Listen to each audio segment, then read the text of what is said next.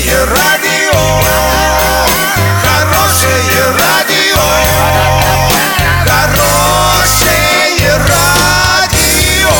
Радио Шансон. В студии с новостями Александра Белова. Здравствуйте. Спонсор выпуска магазин «Строительный бум». ИП Халикова РМ. Низкие цены всегда. Подробнее обо всем. Подробнее обо всем.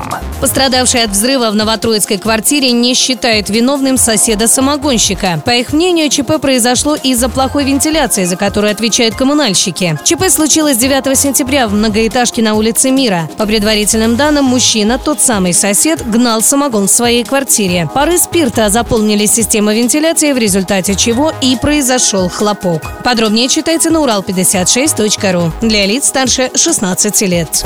Дарья Донцова предложила вернуть в школы закон Божий. По словам писательницы, это надо делать в качестве факультатива для детей из православных семей, передают РИА Новости. Свое мнение она аргументировала тем, что Россия всегда была православной. То, что в школах перестали преподавать закон Божий, очень плохо для нашего подрастающего поколения, уверена автор иронических детективов. На 13 сентября доллар 65.19, евро 71.83. Подробности, фото и видео отчеты на сайте урал56.ру, телефон горячей линии 30 30 56. Оперативные события, а также о жизни редакции можно узнавать в телеграм-канале урал56.ру для лиц старше 16 лет. Напомню, спонсор выпуска магазин «Строительный бум» Александра Белова, радио «Шансон Ворске».